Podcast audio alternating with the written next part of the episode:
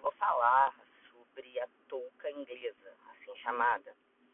É, o que, que é essa touca inglesa e o que, que ela faz de benefício, né? O que, que ela tem de benefício para a paciente.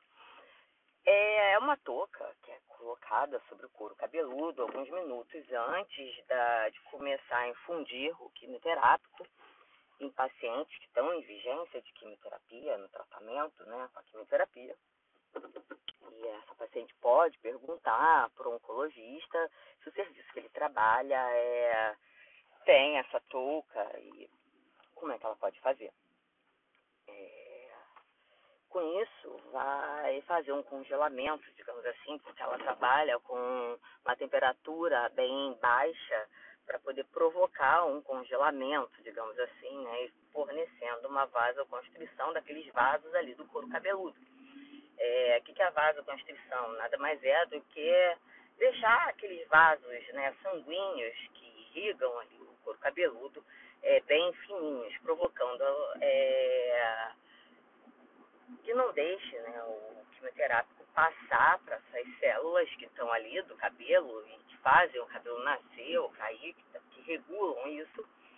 E com isso a paciente tem perda apenas de 30% a 50% do seu cabelo. É, é uma opção também para paciente. A paciente pode optar por isso e ele é colocado antes, né, conforme eu falei, da infusão, e depois que termina a infusão, né, deixa também durante toda a infusão, e quando termina a infusão desse quimioterápico, essa touca é retirada. Tá? É, lembrando que essa paciente ela tem que tomar muito cuidado com o cabelo para a gente poder preservar aquele cabelo ali no bulbo, né, que é onde fica o cabelo ali né, implantado, digamos assim. E com isso é indicado que a paciente use shampoo neutro, que não penteie o cabelo com força, que não pinte o cabelo durante o tratamento, o cabelo fica bem mais enfraquecido, mesmo fazendo uso da touca, né? A touca vai apenas preservar uma grande parte desse cabelo, né? Então é uma opção para quem não quer perder o cabelo, que o grande medo da quimioterapia é justamente esse, é, além de outros efeitos colaterais também que dá e que não é o tema de agora, mas eu posso abordar em outros áudios. É, é bem interessante é, essa novidade, digamos assim, né? não é tão novidade. Quem está dentro da área sabe já está um tempinho aqui, mas muitas pacientes não sabem que podem se beneficiar com o uso dessa tecnologia. E com isso promove para a paciente o que? Um bem-estar, é, uma autoestima. Muitas ligam para o cabelo, conforme eu falei, para a feminilidade, conforme eu falei também, da perda da mama. Então, é tudo é opção da paciente, como essa paciente quer encarar, é, como essa paciente vai reagir durante o diagnóstico e o tratamento do câncer. Até mesmo porque cada etapa do tratamento é, é, importante da gente lembrar que cada um pode ter seus efeitos colaterais e tem pessoas que não sentem quase nada. Lembrando que cada organismo vai reagir de um jeito, cada pessoa vai reagir emocionalmente de um jeito é, e fisicamente. Né? Nós somos pessoas únicas, né? somos indivíduos.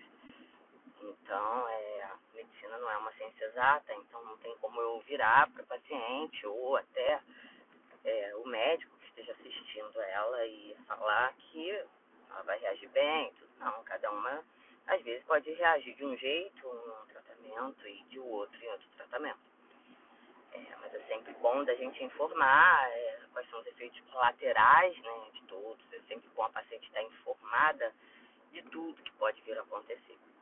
Então, eu acho muito legal compartilhar essa informação com vocês, porque muitas não sabem né, que existe essa tecnologia. Então, se aquele serviço de oncologia que a paciente está em vigência da, da quimioterapia, é, se ele tiver essa tecnologia ou fizer o aluguel do aparelho para poder ter essa, essa tecnologia, A gente pode conversar com o seu oncologista, que ele sempre vai dar a melhor opção, tá? A paciente pode não querer, pode não optar, conforme eu falei no outro podcast, a paciente pode querer raspar a cabeça, ficar sem o cabelo, encarar mesmo é, a cariquice, né? No jeito fofo e brincalhão, né? Que eu falo. Pode querer comprar uma peruca, botar um turbante, um lenço.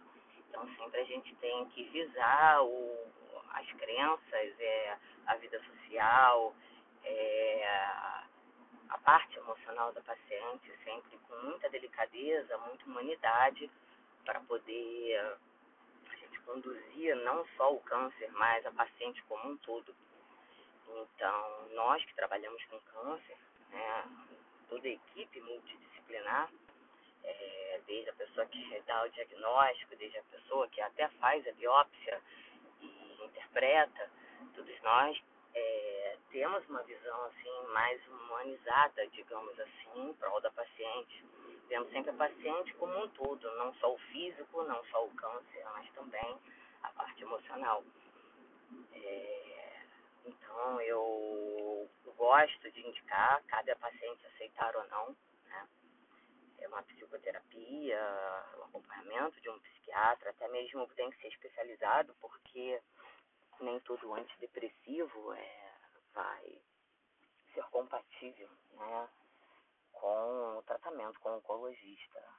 Então, eu posso passar, dar início, ou o mastologista também pode passar e dar início a esse antidepressivo e depois dar continuidade junto com o serviço de psiquiatria.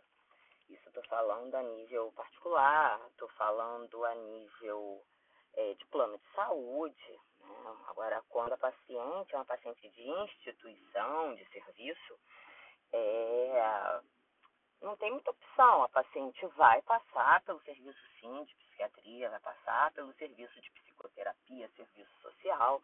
É, o hospital dá todo esse suporte, né, tanto psicológico, social e patológico, né, da doença em si. É, então, é muito importante tem o equilíbrio da paciente, para que ela encare tudo de forma mais leve possível, o tratamento é, de uma certa forma, é seguir em frente de uma forma leve, né, porque ele fica leve tanto para paciente quanto para o profissional. Porque quando o profissional vê que a paciente está sofrendo, está ansiosa, está com depressão, síndrome do pânico, é, a gente se preocupa muito, então é, deixa o profissional é, muito preocupado quanto ao câncer, a gente já sabe tudo que pode acontecer, a gente já sabe do tratamento. A parte emocional faz toda a diferença. Quer, a gente visa manter a calma da paciente, a gente visa manter o bem-estar da paciente para que tudo flua, tudo siga de uma forma leve. Então, por isso que eu sempre falo, eu acredito que muitos profissionais também falam, né, não importa a sua fé, não importa. É, nós médicos, nós não podemos é, interferir é, na fé do nosso paciente. A gente sempre vê nosso paciente como nosso paciente. O paciente pode ser, sim, entendeu, de qualquer religião, independente, tá? E a gente tem que às vezes, oferecer para eles é procurar de ir no seu culto, na sua missa, na sua sessão, né, no, no seu ritual também. Para quê? Para poder é, ter esperança, ter fé, né, que é um dos pilares para a paciente poder ficar bem estruturada e ficar tranquila, né, além do apoio da família e dos amigos, conforme eu falei anteriormente. Então, as pacientes que optam pela Satoca, né, já tive algumas pacientes que optaram, eu tive um resultado bem legal, fiquei muito feliz, sabe, de ver o resultado e como a paciente ficou. Assim como também eu fico feliz quando elas resolvem cortar o cabelo, fico feliz quando algumas resolvem peruca, lenço e turbante. Tá bom? Então esse é o meu recado para vocês, só para falar dessa opção de de preservação ali do folículo piloso, é, do crescimento do cabelo e da preservação ali do cabelo. Lembrando que não vai ficar como era, ele vai ter uma queda importante, mas a paciente não vai ficar com alopecia. O que é alopecia? Sem cabelo. É, claro que ela também tem que tomar esses cuidados que eu falei, né? De higiene, de uso de produtos adequados para poder prevenir e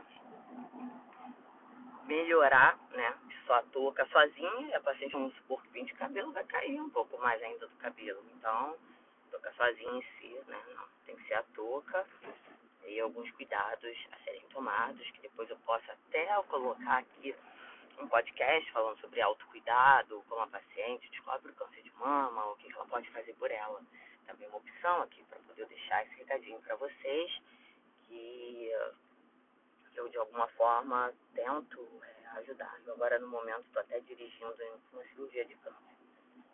Então eu gravo sem ser no vídeo, né? No vídeo eu tenho que estar tá preparada para poder falar. É diferente aqui no podcast é melhor para mim, porque eu falo, eu posso estar dirigindo, eu posso estar sentada aguardando uma cirurgia e às vezes eu vejo alguma novidade, alguma coisinha ou uma coisa que eu lembre, né? Eu posso deixar aqui um áudio para vocês poderem é, seguir, né? Ou pode ouvir, pode tirar alguma dúvida.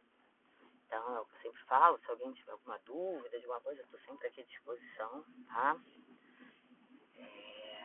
Então é isso, gente. Um beijão pra todos.